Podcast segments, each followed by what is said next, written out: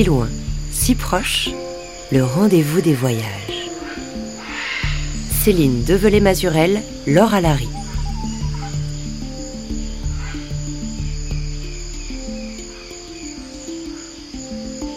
Bonjour à tous, bonjour à toutes.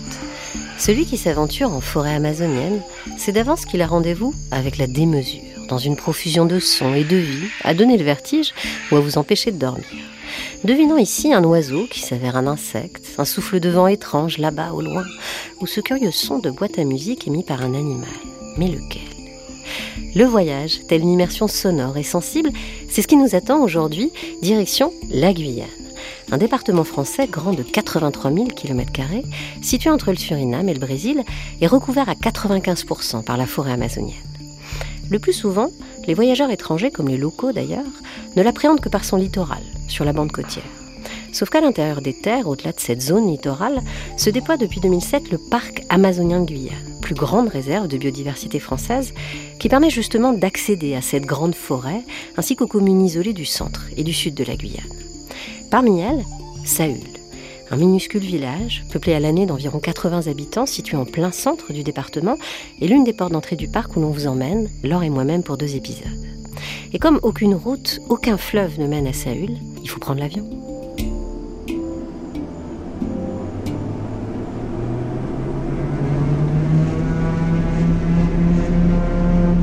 Quand on fait un vol direct euh, Cayenne-Saül, on aperçoit quelque temps après le décollage le village de Cacao sur la gauche de l'appareil. Et ensuite, euh, sur le reste du trajet, on ne survole aucune implantation humaine. Donc on a vraiment l'impression de survoler un, manteau continu euh, de forêt. Et ce qui est vrai d'ailleurs, complètement. On a du mal à apercevoir les rivières parce que le couvert végétal fait que les rivières, les criques, comme on dit ici, sont euh, dissimulées sous la végétation. On devine qu'il y a de l'eau, mais comme entre Cayenne et Saül, on ne survole pas de grosses rivières, ce ne sont que des criques forestières, on voit principalement la végétation et très peu le, le réseau hydrographique qui est très très important malgré tout.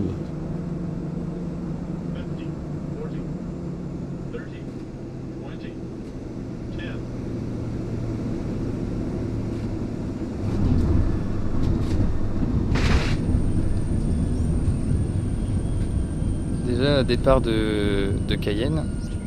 C'est un tout petit avion, on est quoi On était 14 je crois dedans. Et on arrive, euh, déjà on survole toute l'Amazonie et euh, on arrive sur la piste et la piste elle est toute rouge en fait, c'est une piste de terre euh, pas du tout goudronnée. Et c'est rigolo parce qu'on la survole une première fois, on la voit avec le tout petit aéroport qui fait la taille d'une petite maison quoi. Et, et on atterrit comme sur un aéroport mais la piste est rouge.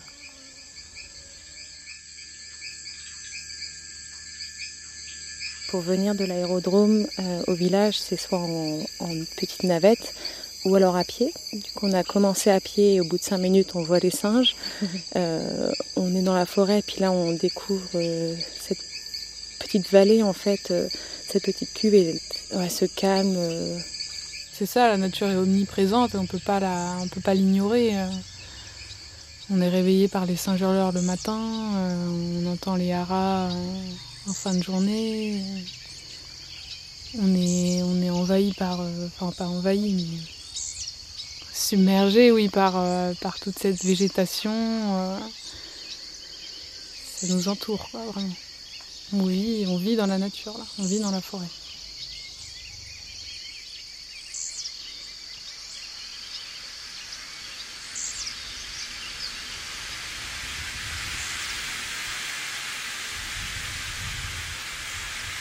Forêt tropicale humide. Une fois arrivé à Saül, on comprend vite ce que ça veut dire. Surtout quand le rideau de pluie tombe sur les grands arbres qui enserrent ce village émaillé de maisons créoles en bois coloré et au toit de tôle. Avec au fond, dominant tous les autres, le monumental fromager haut de 50 mètres. Un arbre sacré au contrefort puissant qui semble ici veiller sur tous les Sahéliens. Dans le parc, il existe d'ailleurs un sentier dit des gros arbres. Et Stéphane Plaine, guide de randonnée qui vit à Saül depuis 30 ans et agent du parc depuis 2008, a décidé de nous y emmener. En attendant que la pluie cesse, avec Stéphane, on a trouvé refuge sous le carbet d'une fantomatique boulangerie jamais ouverte, Lui en short, avec son coupe-coupe et ses grandes bottes, Laure et moi, avec nos casques et nos micros. La caractéristique des pluies euh, en Guyane, c'est le, volume d'eau. Euh, je que les gouttes sont trois fois plus grosses qu'ailleurs. Mais là, ça ressemble à une pluie euh, ordinaire. Ça a réveillé les grenouilles. C'est les grenouilles qu'on entend mmh, Ouais. Ouais, on les entend peu encore. Ouais, je pense qu'en soirée, on en entendra un petit peu plus.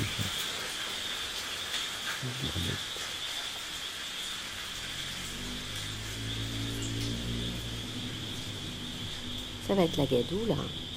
Ça viendra vite. Ça viendra vite. Parce que c'est quoi? C'est de la latérite, le sol? Rouge Ouais, la terre rouge, la latérite. Qui n'est pas une terre, en fait. Hein, c'est une roche dégradée. C'est ce qui explique le paradoxe de la forêt guyanaise, où on a une des forêts les plus luxuriantes, mais avec un des sols les plus pauvres qui soit, en fait. Elle n'a quasiment rien à y puiser. Ce qui aussi explique le fait que quand on déforeste des grandes surfaces, on, désertifie euh, le sol, puisque euh, une fois que le sol à nu est aux intempéries, au soleil et à la pluie, le peu de, matière fertile qui s'y trouve est lessivé. Et dans des très très grandes surfaces comme ce qu'on voit pour l'agriculture au Brésil ou dans d'autres pays d'Amérique tropicale, euh, normalement une forêt coupée est une forêt définitivement perdue. On peut peut-être y aller. Oh oui, le gros nuage est là-bas, on a peut-être un petit peu de temps.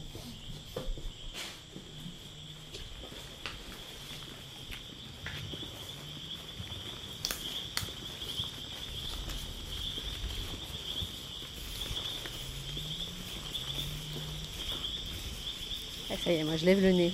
je ne regardais plus, j'étais en train de regarder autour de nous parce que ça, ça y est, ça commence quand même à être impressionnant, même si c'est. Ouais, là c'est vraiment les abords, donc c'est vraiment euh, ce qu'on qualifie de forêt secondaire. Hein. c'est de la repousse. Il y a longtemps que là, la forêt primaire a été coupée, mais euh, la forêt secondaire a, pris place quand même assez rapidement. Hein. Bah là, ça a poussé vite quand même parce qu'ils sont hauts. Là, ils font combien de mètres? Bah, C'est une forêt basse, hein. c'est des arbres qui font 15 euh, mètres, 20 mètres maximum. Dans la forêt dite primaire, euh, on est plutôt sur 40 mètres. Et forêt secondaire ici, c'est 15-20 mètres maximum.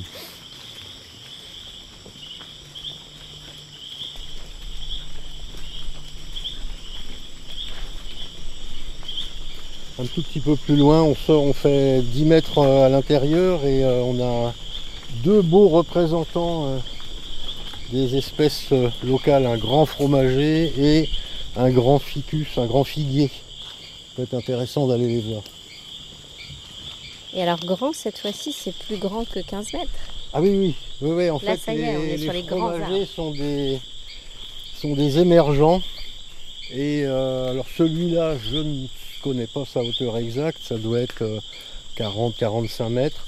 Le célèbre fromager de Saül est au-dessus de 50 mètres. Mais ce sont des, émergents euh, qui, surplombent les autres euh, essences d'arbres en fait. Qui ont leurs branches à la lumière et ce qui explique que ces arbres-là sont souvent couverts de plantes épiphytes, que ce soit orchidées, broméliacées, aracées. Le fait que les, branches soient plus à la lumière que pour les autres arbres font qu'ils sont souvent couverts de, ces plantes épiphytes.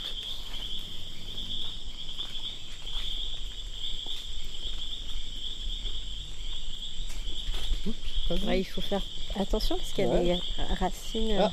partout. Une trace de biche. Là, là Ouais, les deux petits le sabot en pointe, comme ça, clac. Il y en avait une là, là, là, et puis normalement là. Là, on la voit moins bien, elle est là-dessous. En fait, ça montre aussi qu'il n'y a pas besoin d'aller très loin du village pour commencer. Alors, pas forcément à voir les animaux, c'est ça qui est intéressant aussi, c'est que ça peut être frustrant parce que les, les animaux sont difficilement visibles. Par contre, en saison des pluies, le fait que la forêt soit bien humide et le sol soit bien meuble, on voit très facilement les traces d'animaux par contre. Donc là, c'est la biche rouge qui s'appelle de son petit nom en français euh, daguet rouge. La biche.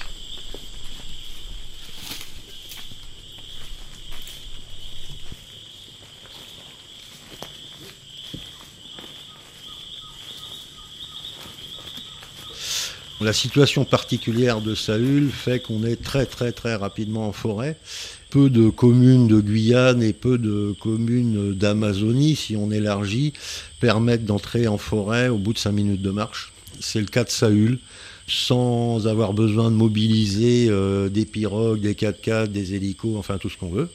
On prend juste son sac et ses baskets et en 5 minutes, on a tout de suite l'impression d'être euh, loin de tout, on est réellement loin des grands centres de vie, mais on n'est parfois pas très loin du village.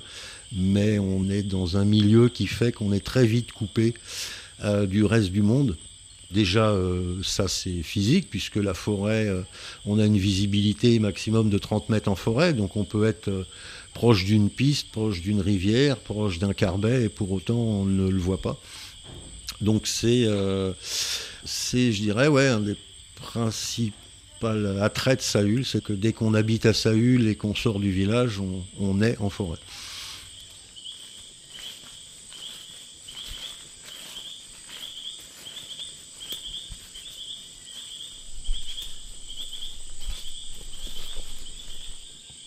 Alors là, une autre trace d'une biche, mais c'est pas la même biche que tout à l'heure. Tout à l'heure, c'était la biche rouge le daguet rouge, qui est une biche quand même assez grosse, qui, doit, qui peut atteindre sans problème 40-45 kg. Et là, ce tout petit sabot, c'est ce qu'on appelle le cariacou. C'est une toute petite biche qui dépasse rarement les 20 kg. Et vu, on voit qu'elle ne doit pas être bien grande vu la taille de ses sabots. Donc là, deuxième, euh, deuxième exemplaire de la faune, toujours avec les traces. Pas de visu, mais c'est très souvent les traces qui nous permettent de, de savoir qu'il y a des animaux dans le secteur.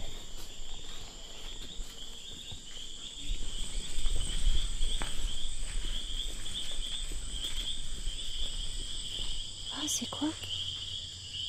Il y a un papillon qui vient juste de nous passer ah. là, parce que vous avez des papillons qui sont impressionnants. Bah, le plus connu des papillons en Guyane, c'est le morpho, le papillon bleu métallique, qui est l'emblème, enfin l'emblème. Là-haut, là, il y en a deux. Ah oui, un morpho. Bleu barré, parce qu'il est bleu barré de noir. Ça ressemble presque à des oiseaux. Ouais. En fait, il est attiré par ces fruits-là. Et ces fruits-là qui fermentent. Au sol, là, un peu rouge. Si on sent, on sent l'odeur un peu fermentée, sûrement. Oui. Ah oui. Ouais. Et c'est les fruits du bagasse. Cet arbre-là, c'est ce qu'on appelle le bagasse. Et c'est un arbre qui est très intéressant parce qu'il produit des fruits qui sont mangés par les animaux, le tapir, la biche, les agoutis aussi. Et c'est un arbre euh, ressource, entre guillemets. Quand il est présent en forêt, on a beaucoup plus de chances d'apercevoir des animaux. Et les singes hurleurs aiment bien aussi ce genre de fruits, donc, euh, il a tous les, tous les atouts.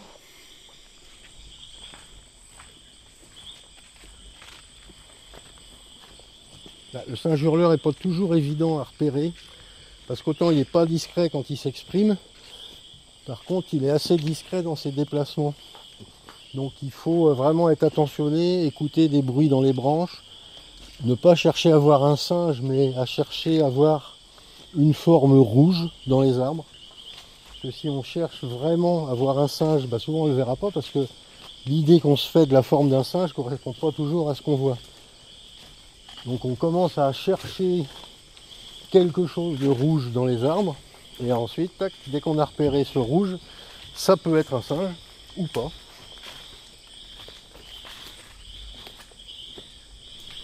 Et ils sont habitués à la présence humaine Je veux dire, si on parle, ils vont Non, pas trop.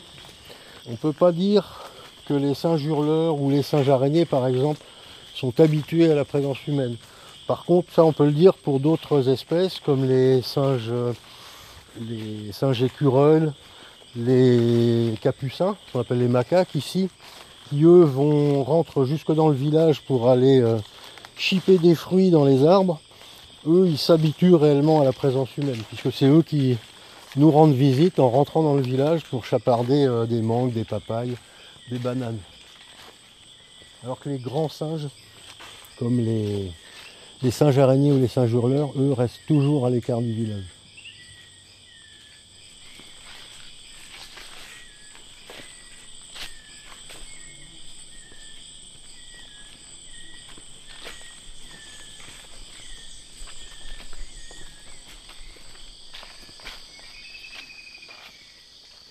Pascal Vardon, je suis directeur du parc amazonien de Guyane depuis 2019.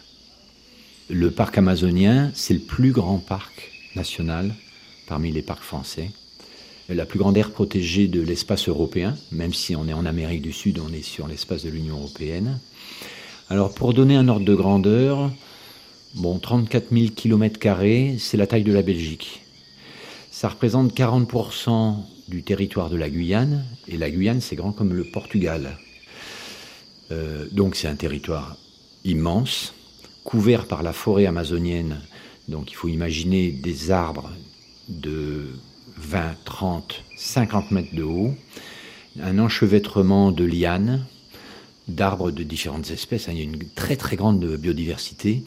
Une faune qu'on pourrait penser assez peu visible quand on passe rapidement. En réalité, elle est très présente mais très diversifiée, cachée à tous les étages de la forêt.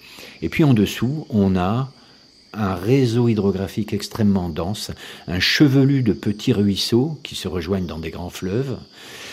Et c'est un territoire qui reçoit 4 mètres d'eau par an. Hein, à titre de comparaison, Paris, c'est euh, moins d'un mètre, c'est 900 mm chaque année. On a une pluviométrie qui est 4 fois supérieure à ça pas constante toute l'année, il y a une petite saison euh, sèche, mais euh, en saison des pluies, il pleut beaucoup. Donc ce territoire est immense, il est isolé dans ce sens qu'il n'y a aucune route qui permette d'y accéder. Les seuls moyens d'accéder aux communes du parc amazonien, eh bien, c'est la pirogue, encore que Saül n'est pas joignable en pirogue, et puis c'est l'avion. Donc on est dépendant de moyens aériens. Il y a une compagnie qui assure des, liaisons entre Cayenne et puis euh, bah, les principaux bourgs de, ce sud de Guyane. Et donc la pirogue, je dirais, c'est notre véhicule de service. Et on a aussi beaucoup de missions à pied parce que, eh bien, euh, c'est comme ça que l'on fait nos inventaires naturalistes. C'est comme ça que l'on va vérifier également la présence de certaines espèces vivantes. Alors il y a des espèces emblématiques. Il y a la loutre géante. Euh, il y a alors le jaguar. quand on le cherche, on va jamais le trouver, mais on peut euh, on peut être suivi par le jaguar en allant compter la faune. Euh, et puis il y a aussi des, des, espèces beaucoup plus petites qui sont tout à fait étonnantes. Et c'est ce qu'on a pu remarquer en faisant des inventaires. Et donc on est surpris chaque année par ce qu'on peut découvrir en termes de faune et en termes également de, richesse botanique.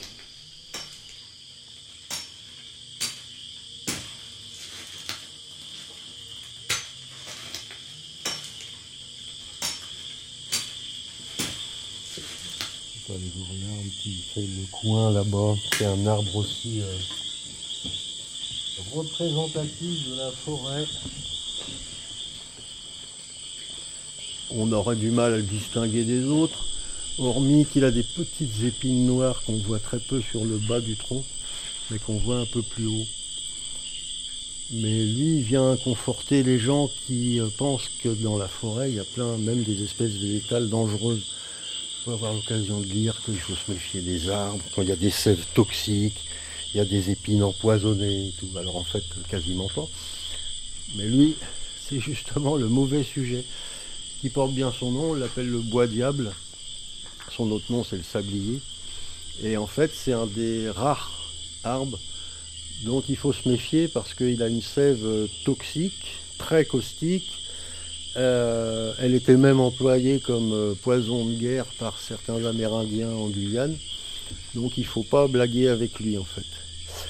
Et sa famille, c'est une famille de plantes qui a souvent des sèves euh, caustiques. Je sais pas si vous connaissez la famille des euphorbes. Et souvent les euphorbes ont, des sèves dont il faut se méfier. À lui, c'est une euphorbes qui fait 40 mètres de haut, donc on le remarque bien. Mais c'est un arbre, si on l'identifie pas, il n'y a aucune raison de le tronçonner. Mais si on le tronçonne alors qu'on s'est trompé de bois, on l'a confondu avec un autre, les copeaux mélangés à la sève brûlent. Si on prend de la sève dans les yeux, on a les yeux euh, euh, brûlés, enfin on a une cécité temporaire.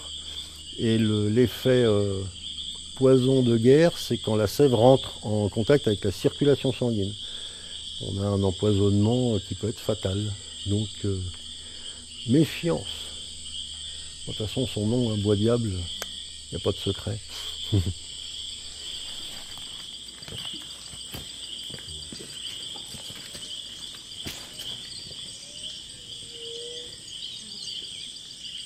La forêt, les bois ont toujours véhiculé des idées de, peur, d'obscurité, de, malaise.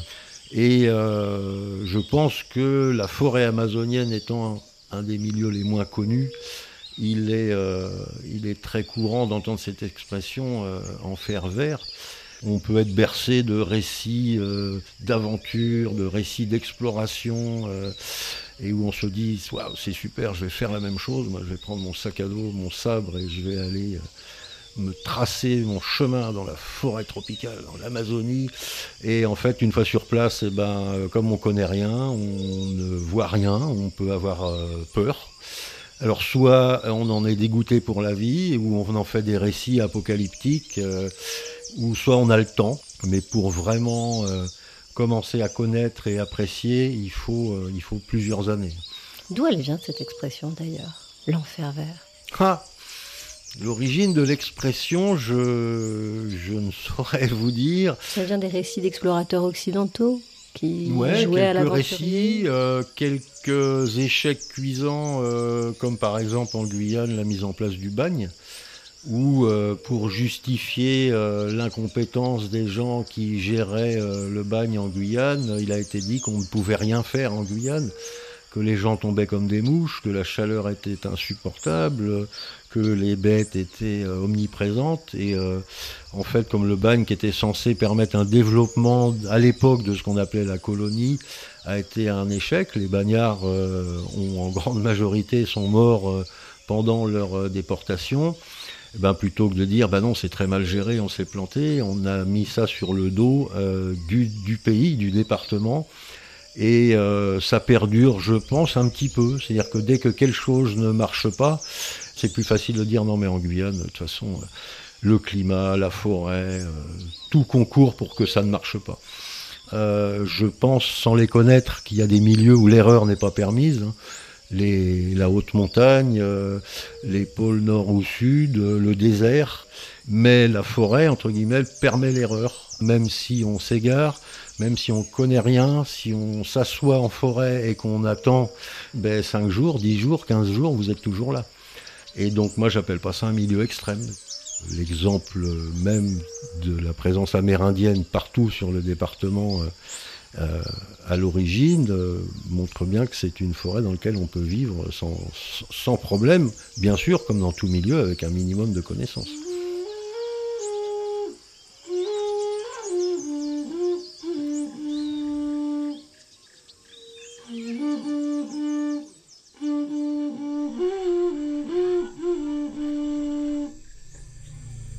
Réseau de sentiers, il permet de découvrir en autonomie, en sécurité. Les sentiers sont très bien entretenus.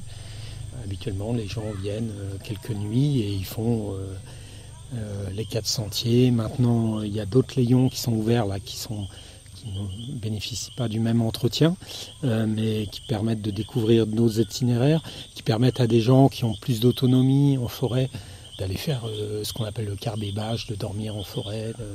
Donc c'est toujours une, une expérience quand même très particulière parce qu'il y a quand même peu d'endroits où on peut, euh, même hors de Guyane, hein, où on peut euh, découvrir, euh, appréhender la forêt par soi-même. Donc moi je m'appelle Denis Langanet, donc je suis chef de la délégation territoriale du centre, donc qui est basée à Saül. Voilà. Et donc ça fait 15 ans que je suis au parc. J'ai déjà été chef de délégation sur Maripasoula. Je me suis occupé pendant 7 ans de la police du parc. Et là, ça fait 15 mois que je suis à Saül. Et alors Saül, c'est une des portes d'entrée du parc, mhm. mais spécifique parce qu'on se rend bien compte que le parc couvre quand même euh, un très large territoire. Euh, ça englobe plein de réalités différentes. Oui, oui, oui, oui c'est des, populations euh, différentes.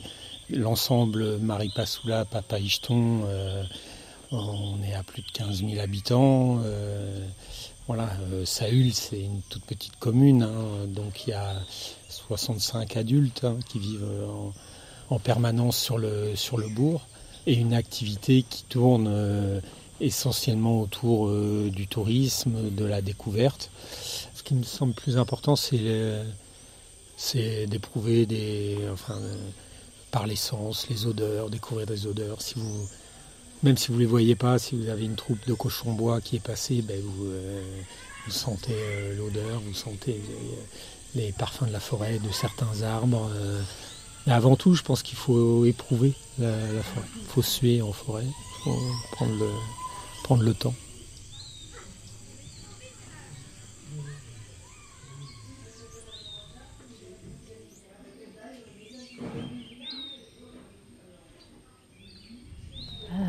Je m'appelle Stéphanie, j'habite sur Saüt depuis 24 ans maintenant et je suis au parc amazonien depuis 2009. Euh, et alors euh, en ce moment là, juste derrière nous, dans les bureaux du, parc, il y a une, formation pour euh, en fait les tous les opérateurs touristiques. c'est ça, formation permis d'exploitation qu'on a organisé sur le village parce qu'en fait la plupart des gens quand ils descendent sur le littoral c'est pour faire leurs courses. Donc c'est un passage éclair, ils n'ont pas le temps de, se former. Donc là c'était l'occasion, nous on prenait en charge le déplacement de la formatrice et eux prennent en charge le, coût de la formation. Mais c'est étonnant un parc qui fait ça, c'est assez rare hein, pour pas dire unique. En fait, c'est un village qui est tellement enclavé qu'il n'y a pas beaucoup de, solutions ni de moyens pour eux. Donc euh, on essaye de les accompagner dans leurs projets, dans leurs démarches euh, du mieux qu'on peut, sans se substituer euh, aux autres organismes et euh, en gardant bien sûr nos places et, nos rôles. Donc je suis moniteur forestier et agent de développement, donc j'ai une double casquette. J'aide les gens à porter leurs projets et à faire en sorte que ça, ils arrivent à monter leur dossier. On travaille beaucoup dans le développement, on, essaye du mieux possible d'aider les gens, mais en même temps, on travaille dans la préservation, la protection. Des fois, c'est pas facile à, harmoniser. Par exemple, concrètement? Ben, euh, Pour la chasse. Il peut y avoir des conflits à ce niveau-là. Euh, mais en tant que résident, c'est pas évident toujours d'intervenir. Euh, parfois, on est un peu bloqué et c'est bien quand il y a des agents extérieurs qui interviennent parce qu'on vit avant tout, c'est un microcosme, hein, euh, c'est un petit cloche-merle, donc euh, on, est, on vit tous ensemble. On compare souvent un peu euh, au BD Astérix et Obélix, les villages gaulois, c'est un peu ça en fait. Là c'est le village guyanais. Là c'est le village guyanais. On va peut-être, on va se disputer un petit coup et puis après on va se réconcilier autour d'un bon buffet. Mais ouais, c'est comme ça, quoi. c'est la vie du village. Alors pour filer la métaphore de Astérix et Obélix, les Gaulois ils résistent aux Romains. Ici vous résistez à quoi? À leur paillage. ouais, euh, on lutte, on lutte contre leur paillage. Mais c'est, euh, on a des agents qui, sont bons pour ça. On compte sur eux.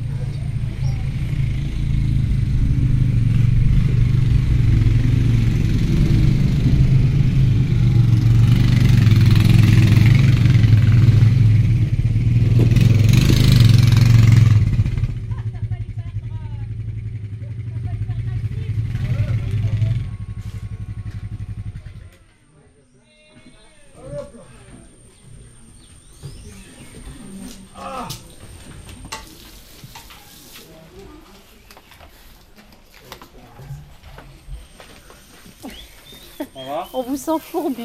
Hein Fatigué Oui. Bonjour. Bonjour. Vous vous appelez comment? Arnoux. Arnoux. Je suis responsable police du parc. Très bien. Je viens d'arriver euh, sur Saül, euh, une mission héliportée euh, donc au départ de, Cayenne. Et donc dans le cadre des missions du, du parc amazonien contre leur pêche illégale. Donc voilà, donc on était cinq agents, euh, cinq inspecteurs de l'environnement pour venir détruire euh, ces chantiers donc qui viennent euh, polluer notre forêt. Et là, vous avez une arme de poing, vous êtes en treillis, fraîchement revenu de mission. Vous êtes armé parce que maintenant vous avez ces pouvoirs-là, de police, de l'environnement. C'est même écrit, hein. vous avez les cuissons. C'est ça, euh, donc c'est un statut euh, qu'on a d'inspecteur de l'environnement. Alors après, tous les inspecteurs de l'environnement ne euh, sont pas forcément armés, hein. ça c'est un choix d'établissement. Nous, on peut comprendre hein, dans le cadre de nos missions contre leur paillage, voilà, c'est un choix. et donc on est une petite brigade nature d'une quinzaine d'agents qui intervient régulièrement. Alors là, vous nous voyez en, mission héliportée à Saül, mais on fait très bien aussi des missions en pirogue, en fluvial sur Camopi, euh, en terrestre à partir de Saül. Hein, euh. On prend nos bottes, euh, nos treillis et puis on, part à pied comme ça avec le GPS en forêt jusqu'à la rencontre des, orpailleurs. Mais si vous avez des armes, c'est que c'est dangereux Généralement, non, ça reste des orpailleurs, des travailleurs, hein, comme ils s'appellent. Ils sont pas agressifs, il n'y a pas vraiment d'agressivité.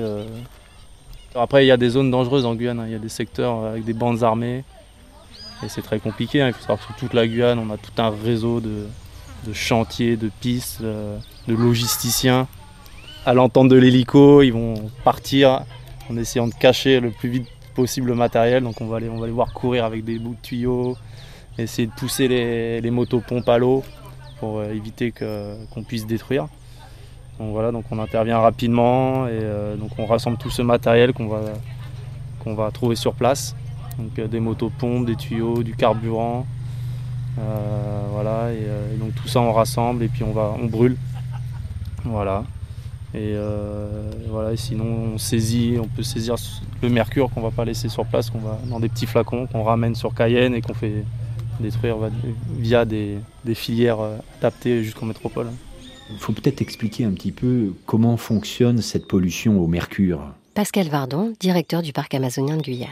Parce que l'orpaillage illégal, notamment quand il se passe dans les rivières, hein, parce qu'il y a aussi euh, une exploitation de l'or sous forme de galerie, un peu l'image traditionnelle qu'on a d'une mine où on fait un trou dans la terre et on va dans la terre. Mais l'essentiel de l'activité que nous on connaît, ce sont des, des hommes qui utilisent une pompe d'eau sous pression qui pulvérise la terre des berges de la rivière pour en faire une boue. Cette boue est traitée avec du mercure, filtrée, pour capter les petites paillettes d'or. Dans la terre au départ, il y avait déjà du mercure. C'est une caractéristique géologique des milieux équatoriaux. Il y a plus de mercure dans nos terres qu'en euh, métropole. Quand on utilise les lances à haute pression, on relargue ce mercure. Et par ailleurs, quand on sépare les paillettes d'or des minéraux que l'on a gardés, eh bien, on rajoute du mercure. Donc, il y a deux ajouts de mercure, et ça, ça part dans l'eau, à l'aval du site d'exploitation. Et ce qui se passe, c'est que dans les zones d'eau calme, il y a des petites bactéries qui interviennent et qui transforment ce mercure en un mercure organique qui peut rentrer dans les plantes, mangé par les poissons, dans les poissons qui mangent les poissons, qui ont la plante, etc., etc. Et à chaque fois qu'on monte dans la chaîne alimentaire, le taux de mercure dans la chair des poissons augmente. Et les conséquences, bah, c'est des conséquences de santé pour euh, euh, les hommes et les femmes qui consomment le poisson toute l'année, mais également pour les fœtus. Et euh, on a des, pathologies du mercure spécifiques qui conduisent à des, retards de, développement neurologique des enfants. Enfin, je ne suis pas médecin, mais qui vont durer pendant toute la vie d'un enfant et qui sont irrémédiables, que l'on ne peut pas soigner. Alors il y a d'autres euh, sujets de santé publique, bien entendu, on ne va pas être trop long, mais l'eau, finalement, c'est au cœur de la vie des populations du sud de la Guyane, sur le plan de l'hygiène, sur le plan de l'alimentation pour l'eau potable, euh, et, cette eau, cette ressource-là, est fortement polluée, altérée par l'activité de l'orpaillage illégal.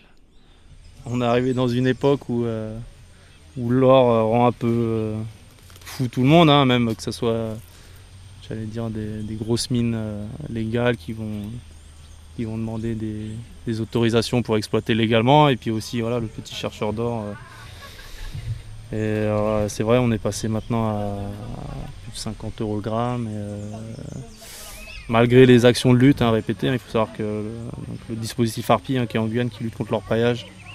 Donc c'est euh, en fait une, comment on peut dire, une force dispositif qui a été qui a été acté. Euh, donc d'ailleurs, c'était après la création du parc en 2007 qui allait mobiliser des effectifs de gendarmerie, des effectifs des forces armées. Et voilà, donc ça c'est le programme Harpier. Donc c'est vrai qu'il faut savoir qu'il faut, là, il y a des missions chaque semaine, chaque mois, c'est des centaines de missions. Hein. mais c'est vrai que cette frénésie de l'or et ce cours de l'or, malgré toutes les destructions, les bilans qu'on fait qui se comptent en millions d'euros, les orpailleurs euh, se maintiennent sur place, euh, se refont, voilà, vont se déplacer. Et voilà, c'est un jeu de, de chat et de souris, mais voilà, ils comprennent. Euh, donc voilà, donc il y a sur certains secteurs, on arrive à avoir des résultats, sur d'autres secteurs, ils, reviennent. Alors après, ça se, ça se joue à un, autre niveau où il y a, en fait, il y a plusieurs volets. quand on parle de lutte, on appelle ça le volet répressif. Donc il y a aussi un volet social et il y a un volet euh, diplomatique. Donc là, ça se joue euh, plutôt euh, avec la coopération régionale. c'est des accords qui se font avec le Suriname. il faut savoir qu'il y a des missions conjointes avec soit l'armée du Suriname et également avec l'armée du Brésil côté Oyapok. Et puis des accords après transfrontaliers. donc, et là, voilà, on est sur une autre échelle. Nous, c'est vrai qu'on euh, est vraiment en forêt. Nous, on fait un travail de fond. Les agents du parc, c'est vraiment un travail de fond hein, avec ces agents locaux. On connaît les, secteurs parce qu'il faut. Si vous connaissez pas bien le territoire, vous pouvez pas lutter contre ces. Parce que voilà, on parle, on, parle de chantier d'orpaillage dans la jungle. Donc il faut savoir où ils sont, il faut savoir où passer, il faut savoir comment les déjouer. Sachant que l'orpaillage, euh, si je me trompe pas, c'est euh, en gros, la pratique ici dans tout le plateau des Guyanes, donc Guyane française, Guyana, Suriname, mhm. Brésil, mhm. Euh, qui a l'impact environnemental, la destruction de la biodiversité la plus importante. C'est l'activité la plus polluante. Bah oui, en tout cas en termes de, bah, biodiversité, c'est sûr, parce que l'orpaillage, il faut décaper les sols, donc on arrache la forêt, et en plus on vient polluer des centaines de, kilomètres de cours d'eau. Ça laisse des cicatrices, heureusement la nature a, horreur du vide et euh, elle reprend euh, très vite ses droits, hein, surtout en Amazonie, la jungle. C'est marrant parce que vous parlez de la forêt presque comme d'un corps.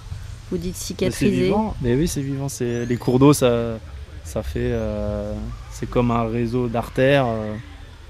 et quand vous avez une, une plaie dans la forêt, comme vous sur votre peau en fait, et eh ben la, la forêt referme d'ailleurs avec des espèces végétales spécifiques on a des, protocoles de suivi scientifique justement pour, euh, pour, permettre ce suivi de faune et de flore. Euh, voilà aussi euh, lié à ces impacts pour le suivi. Pour surveiller le, corps de la forêt. Tiens, c'est des haras. Il y a deux haras qui passent. Deux haras rouges, coloptères. On les entend au micro.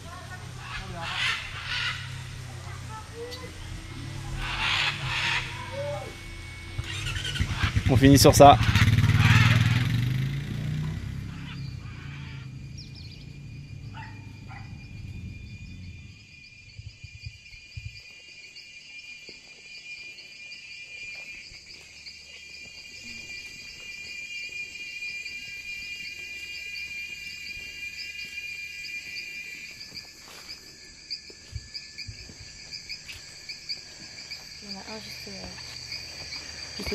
Il y a quoi? Il y en a un, un, rare, on ne voit pas trop ce que c'est exactement comme espèce avec euh, l'obscurité, mais là juste au-dessus. Ah, qui est tout en haut là? Il paraît tout petit sur l'arbre. On va voir peut-être avec l'appareil photo si on arrive à voir euh, déjà les couleurs. Ah, ara. Il y en a d'autres. Je sais pas si les haras verts ou pas. Ah ouais, c'est comme ça.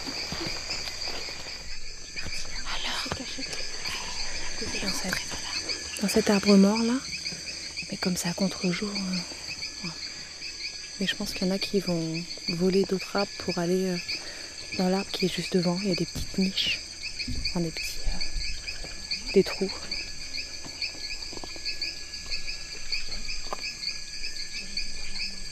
C'est beau là, cette découpe des arbres là. Il y a la nuit qui tombe. C'est ça. Ça fait comme des ombres chinoises. Ouais, c'est vrai le fait que ce soit dans une cuvette, c'est joli aussi. Est-ce que ça ressort encore plus que si c'était un terrain un peu plus plat? Il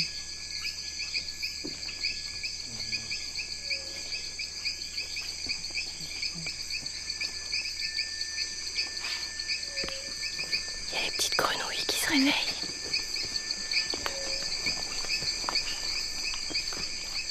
Qu'est-ce que vous avez vu alors ici? La liste est longue. on, a vu, ben, on a vu l'Oslo aujourd'hui. Un Oslo. On a vu, donc on a vu, on a fait une balade nocturne hier soir. Donc on a vu une grosse araignée, scorpions. Euh, oui, des migales quoi. Ouais, migales. Vraiment énormes. Ah, ça, ça s'en est un rat.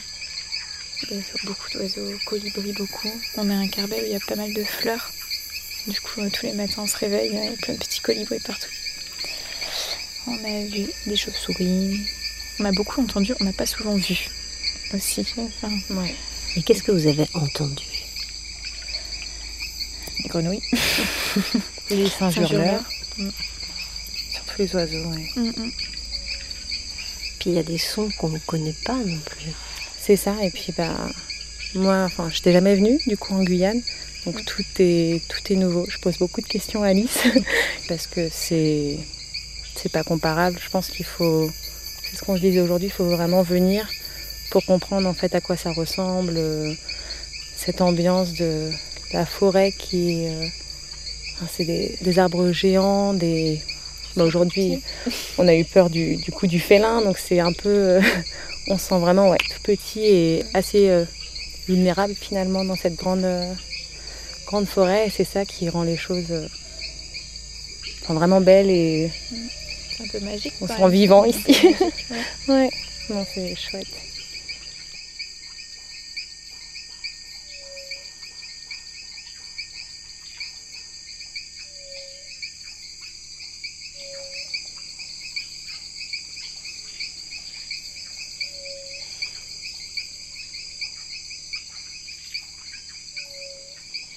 si vous êtes allé vous promener sur les sentiers, vous avez vu, en fait, c'est tout un monde qui paraît un petit peu caché. Justement, par ce foisonnement, euh, on, a, on a vraiment du mal, en fait, à, tout apercevoir. Il y a tellement plein de choses, en fait, qui peuvent se révéler parce que, justement, la biodiversité est encore en bon état. Audrey Tonal est agent du parc. Elle a coordonné le projet participatif d'Atlas de la biodiversité communale à Saül. Alors Saül, c'est euh, la première euh, commune qui a vraiment développé en fait toute son économie sur la biodiversité. À la base, il y avait, euh, Saül, c'était un contexte un peu particulier, c'était isolé. Euh, bon, il y a eu même des phases où il y avait beaucoup de garimperos, etc. Et en fait, on s'est rendu compte que la biodiversité, ça permettait aussi en fait d'occuper un peu le territoire. C'est-à-dire qu'en en réalisant en fait des sentiers, bah, il y avait des gens sur le territoire. Donc à la fois cette occupation du territoire par des touristes, des gens en fait qui, viennent profiter de cette biodiversité et des actions en fait armées par la police de l'environnement, la gendarmerie, etc. Toutes les forces armées. Tout ça, ça a permis en fait d'éloigner aussi euh, les, bah, toute cette menace en fait euh, de leur paillage illégal. Donc euh, ça, ça fait partie un petit peu du contexte de Saül, mais il y a en fait, même s'il y a beaucoup de gens en fait qui vont à Saül, que ce soit des spécialistes, des habitants, etc., on, se rend compte qu'on avait quand même une connaissance très partielle. Notre botaniste Sébastien, qui travaille au parc amazonien, euh, chaque fois qu'il revient du terrain, il a euh, une deuxième mention mondiale pour une espèce. Donc une, espèce qui a été décrite, c'est la seule fois où on l'a vue, et hop, tiens, il l'a revue, voire même des nouvelles espèces. Ça nous arrive en fait tout le temps. Donc euh, même des amphibiens, on décrit encore des amphibiens, euh, les insectes et les champignons, je ne vous en parle même pas. Donc quand en métropole, ils ont à peu près 800 espèces en flore. C'est enfin, c'est génial, c'est déjà une belle biodiversité et tout. À Salut, on en a trouvé euh, plus de, que je dise pas de bêtises, on en est à plus de 3400 avec des choses, des choses qui sont au niveau mondial en danger critique d'extinction et en fait, on a des super populations en fait à Saül qui se portent très bien, même qui se développent, etc. D'où aussi l'intérêt bah, de confronter euh, tous ces sachants, ces scientifiques, ces naturalistes, ces passionnés aux habitants, aux touristes, pour titiller tout cet esprit, cette curiosité en fait, cette bienveillance finalement vis à -vis de la nature.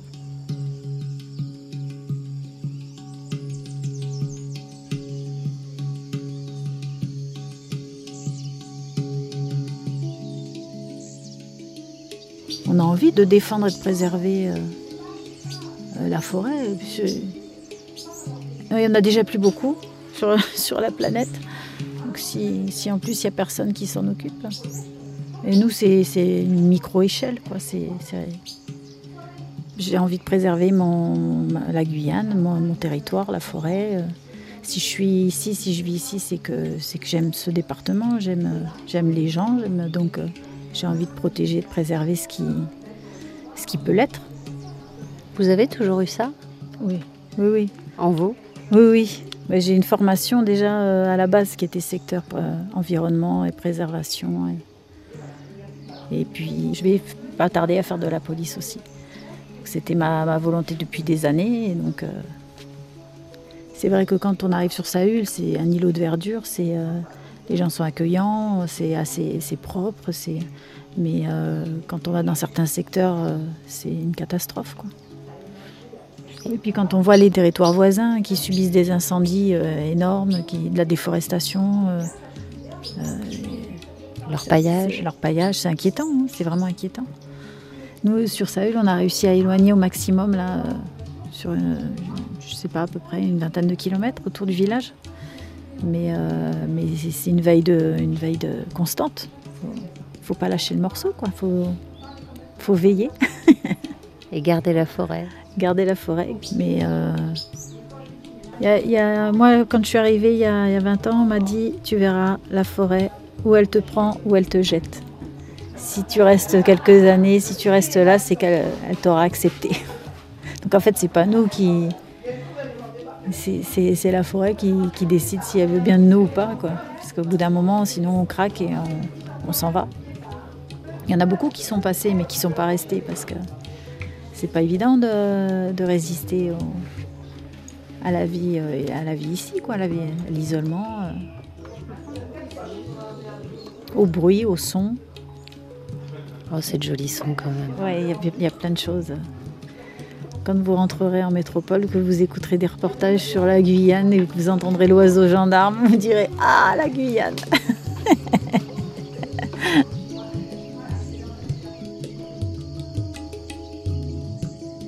Et justement, les oiseaux, qu'ils soient de passage ou de Saül, on va continuer de vous les faire entendre la semaine prochaine dans le second épisode de notre voyage, toujours à Saül. Saül, un village au cœur de la forêt amazonienne, c'est le premier épisode de cette série dans le parc amazonien de Guyane. Merci aux équipes du parc, aux habitants de Saül et à Flavia Serve. Cette émission a été réalisée avec le concours du Comité du tourisme de Guyane. Elle a été produite avec le labo RFI et Xavier Gibert. À la semaine prochaine pour la suite de ce voyage, si loin, si proche.